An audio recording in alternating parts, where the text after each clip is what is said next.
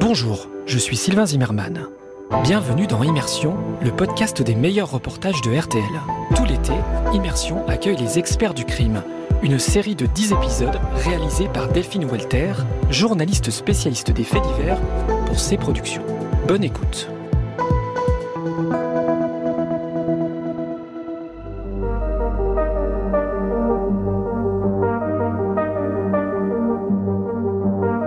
Quand on vous raconte une affaire criminelle, on retrace pas à pas la chronologie des faits, mais rarement sont dévoilées les techniques qui permettent de confondre les coupables. Ces experts qui, dans l'ombre, traquent et analysent les moindres petits détails, parfois invisibles, laissés sur une scène de crime. Bonjour, c'est Delphine Walter. Bienvenue dans le podcast des experts du crime. Je suis journaliste, spécialiste des faits divers depuis 15 ans.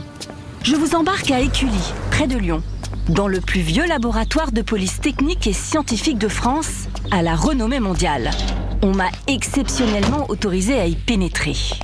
Suivez-moi. Dans cet épisode des experts du crime, vous allez découvrir une spécialité que vous connaissez forcément, les traces technologiques. C'est un peu obscur comme nom, et pourtant, c'est tout simplement l'exploitation des téléphones portables ou des ordinateurs pour mettre en évidence, par exemple, les données qui ont été effacées. Que ce soit dans les milieux pédophiles, ceux du grand banditisme ou dans les affaires criminelles, personne ne peut échapper à ces experts en matériel numérique. Comme pour l'affaire dite de la grotte sanglante en juin 2014. Un homme, Patrick Isoire, retrouvé exécuté par balle et en partie calciné dans une grotte à 7. Patrick avait eu une liaison avec une femme mariée quelques années plus tôt. Le mari trompé, Rémi Chen, est rapidement mis en cause. Grâce à l'expertise de son téléphone, l'enquête de police révélera qu'il était présent aux abords de la grotte au moment des faits. Il avait aussi fait des recherches de mots-clés tels que cartouche, essence, preuve, alibi ou encore cimetière. Des éléments parmi d'autres qui ont fait condamner le mari à 30 ans de prison pour l'assassinat de l'amant. Je vais enfin voir comment ces génies de la technologie procèdent. Pour cela, j'ai rendez-vous au deuxième étage du bâtiment central avec Thomas Russier. Bonjour. Bonjour. Lui n'a pas travaillé sur l'affaire Patrick Isoire, mais sur bien d'autres tout aussi marquantes, notamment une affaire de pédocriminalité étonnante, vous le verrez plus tard. Thomas a 37 ans. Il est grand, les cheveux poivre et sel en catogan, une barbe courte qui entoure un large sourire. Il porte un t-shirt orange, il a bien le profil d'un ingénieur en informatique, pour ne pas dire un geek surdoué. Donc c'est là qu'on va analyser principalement les supports euh, qui nous arrivent. Donc en général c'est plutôt des ordinateurs et de la téléphonie, mais on a euh, tout un tas d'autres supports exotiques qui peuvent nous arriver, des objets connectés, euh, des montres, des drones, des GPS, tout un tas de choses. Nous sommes dans une grande pièce d'une cinquantaine de mètres carrés assez fraîche. Les fenêtres laissent passer la lumière du jour, aucun bruit de machine.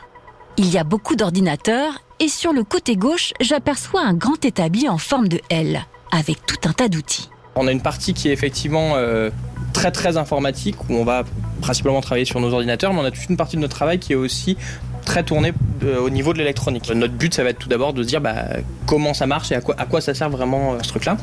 L'autre grosse partie du travail qu'on va faire dans cette partie électronique, ça va être euh, bah, tout ce qui va être support qui est endommagé. Parce qu'assez régulièrement, on a des supports, que ce soit des téléphones, des disques durs, qui ont subi des chocs, qui ont été brûlés, euh, qui ont reçu des balles pour certains d'entre eux. Et l'idée, c'est bah, comment est-ce qu'on fait pour les réparer, pour qu'on puisse derrière extraire les données et faire, euh, et faire l'analyse. Vous l'aurez compris, extraire les données, c'est l'objectif numéro un ici. La première étape pour chaque scellé, c'est de vérifier le bon fonctionnement de l'appareil. Et la deuxième, c'est donc de récupérer ce qu'il y a dedans.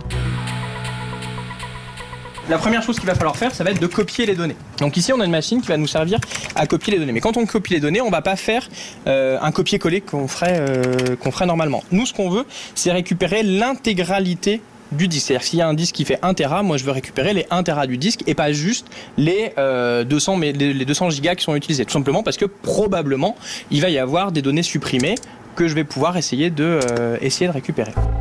Une fois les données copiées, il faut les protéger.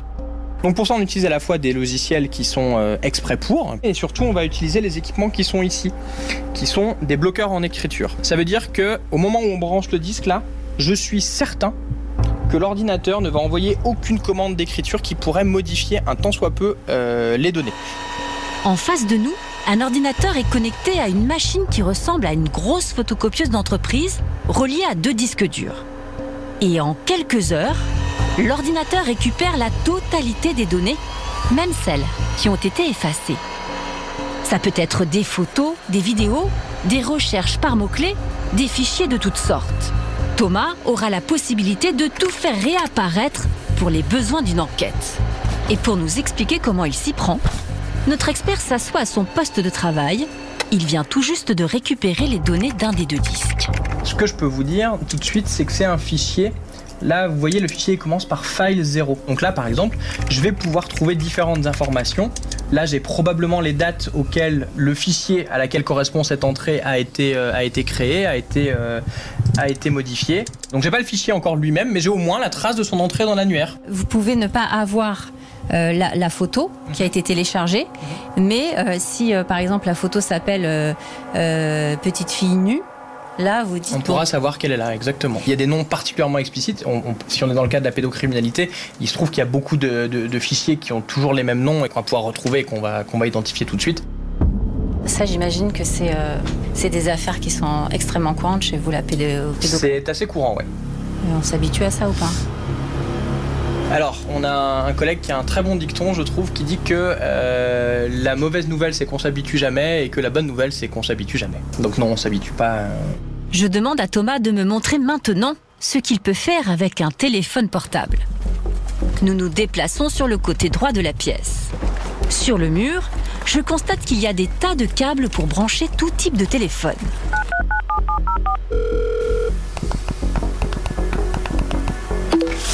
Donc pour la téléphonie, ben, ça se passe pas de la même façon. Il va falloir souvent utiliser le téléphone lui-même et les, les fonctions qu'il propose pour réussir à faire les copies. Donc c'est pour ça qu'on utilise deux logiciels principalement euh, du commerce qui vont se charger d'extraire euh, d'extraire les données. Il y a des gens encore qui ont des, qui ont des vieux téléphones qui sont pas des smartphones. Oh oui. Je pense au Nokia euh, 3210 par exemple. Oui, tout à fait. Là, vous pouvez quand même. euh, Bien sûr, oui, oui, bien sûr. Bien sûr, bien sûr. Alors, il y en a, il y, en a, et il y en a beaucoup chez les malfaiteurs qui aiment bien changer de téléphone pour pas se faire euh, tracer euh, plus facilement et ça coûte moins cher. Et donc, oui, on en a beaucoup encore des, des comme ça. Là, avec mon BlackBerry, si je fais, euh, j'efface tout, je reprogramme mon téléphone Mhm. euh, et que je vous le donne, euh, vous retrouvez euh, Ça va dépendre. Ça dépend du modèle, ça dépend euh, du système d'exploitation qu'il va y avoir dessus, ça dépend de ce qui va être fait euh, exactement comme manipulation. Dans les affaires de pédocriminalité, par exemple, Thomas m'explique que ce qu'il recherche, ce sont bien souvent des photos compromettantes. Et voici comment il procède pour les retrouver. Vous avez votre photo et puis vous allez, euh, vous allez la supprimer. Mais en fait, votre photo, vous l'avez peut-être ouverte avec euh, un logiciel. Et puis peut-être qu'à un moment donné, vous l'avez envoyée quelque part. Et puis peut-être que vous avez verrouillé votre téléphone alors que votre photo était visible. Et bien, toutes ces petites actions-là, potentiellement, elles vont laisser des traces. Ces traces-là, c'est ce que nous, on va essayer de, retrouver pour bah, éventuellement reconstruire et dire, bah, ok, on n'a pas forcément trouvé la photo, mais on a trouvé tous ces éléments-là pour dire, probablement que la photo, elle était là. On peut dire ah mais non mais je l'ai téléchargé par erreur, euh, c'était pas exprès, ainsi de suite. C'est une, c'est une défense assez classique. D'une part, elle est rangée dans un document avec euh, mes favoris. D'autre part, je vois que vous l'avez ouvert 18 fois avec votre logiciel préféré. En plus, cette photo, je vois qu'en réalité, elle a été prise avec un appareil photo dont le modèle correspond exactement à l'appareil photo qu'on a trouvé euh, à côté de chez vous. Ça commence à faire des éléments qui sont beaucoup plus intéressants pour la quête- pour l'enquête et beaucoup plus probants. Je continue la visite avec Thomas. Sur la gauche, à proximité de l'établi de réparation, une armoire m'intrigue.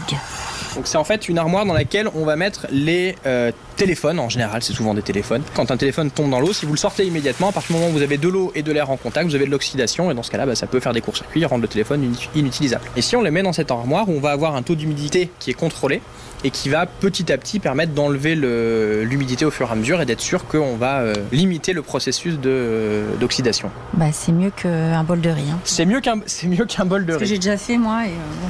Alors, il y a, j'ai déjà lu une étude qui avait été faite sur quelqu'un qui avait fait la comparaison. Apparemment, le riz blanc marche mieux que le riz complet, mais je n'ai pas vérifié moi-même. C'est bon, c'est bon à savoir. Une des autres cordes à son arc, c'est le bornage. Vous savez, quand le téléphone se connecte à la borne la plus proche pour capter. C'est grâce à cela qu'on peut savoir où un individu se trouve à une heure précise. Une technique qui a mis bien des délinquants ou des criminels en difficulté. L'idée en fait c'est de se rendre dans un lieu avec un équipement euh, adapté et de faire une mesure des bornes qui ont été qu'on peut capter sur ce lieu-là. Alors, il y a trois utilisations principales à ça. La première, c'est bah, il y a un crime qui a été commis. On va se rendre sur la, scène de crime et puis on va faire le bornage pour être capable de dire bah, quand je suis ici, potentiellement mon téléphone il peut capter telle, telle, telle ou telle borne et donc on peut aller faire une réquisition aux opérateurs pour leur dire bah, quelles sont entre telle heure et telle heure les personnes qui ont capté sur ces bornes là. Potentiellement, euh, mon coupable il est euh, dans la liste. La deuxième utilisation, ça va être, on va arriver un petit peu après, on a trouvé, euh, un suspect qui va nous dire, bah non, moi pour euh, à l'heure du crime, j'étais chez moi, euh, je pouvais pas être sur les lieux du crime. Bon bah là, on va se rendre potentiellement chez lui et sur les lieux du crime. On va faire notre euh, notre relevé, on va être capable de dire, bah c'est embêtant parce qu'à cette heure-là, votre téléphone, d'après votre relevé, il il est passé par telle borne. Or, la borne en question, vous ne la captez pas de chez vous, mais par contre, on la capte depuis la scène de crime peut-être que cet alibi est à questionner. Le troisième utilisation, c'est une personne disparue. Dans ce cas-là, on va regarder ben, quelle est la dernière borne sur laquelle elle s'est connectée, et puis ça va nous permettre de faire un périmètre de recherche. On va essayer de faire un périmètre un petit peu large de, la zone de couverture pour pouvoir euh, savoir où, euh, où aller la chercher.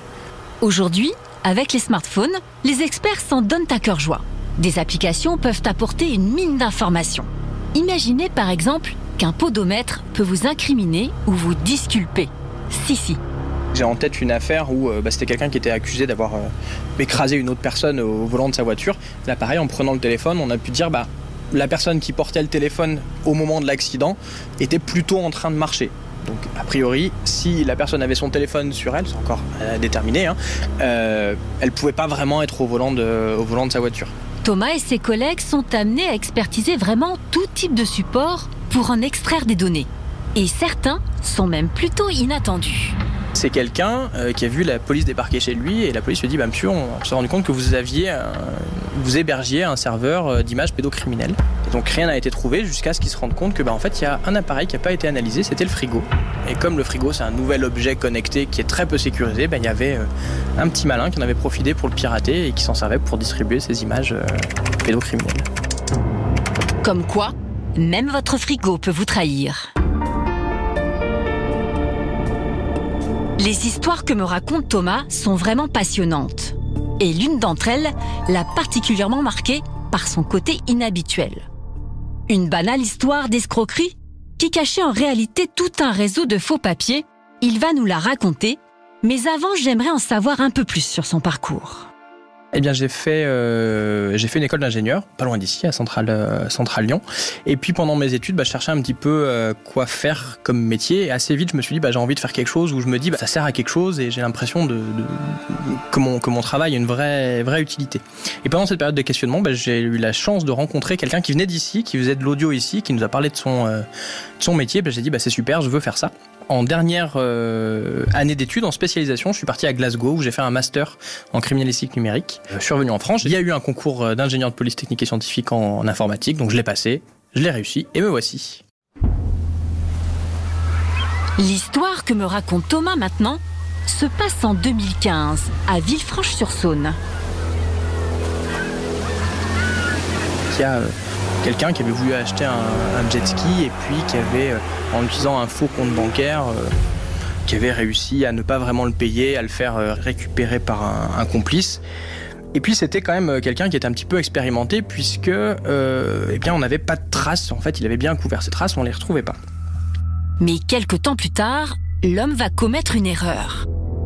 À cause d'un appel téléphonique émanant d'une de ses cartes SIM, les enquêteurs le localisent Les enquêteurs sont rendus chez lui et puis ils ont fait une grosse saisie de tout l'équipement informatique. Donc ils nous ont amené tout un tas de, de scellés.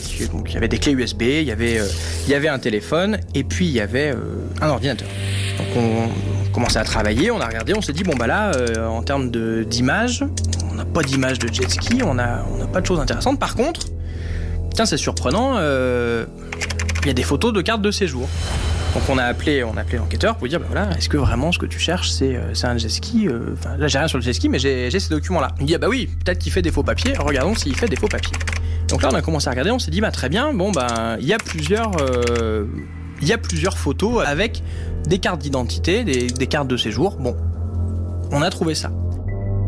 L'affaire aurait pu s'arrêter là, mais Thomas remarque un détail sur ces fichiers qui fait basculer l'enquête.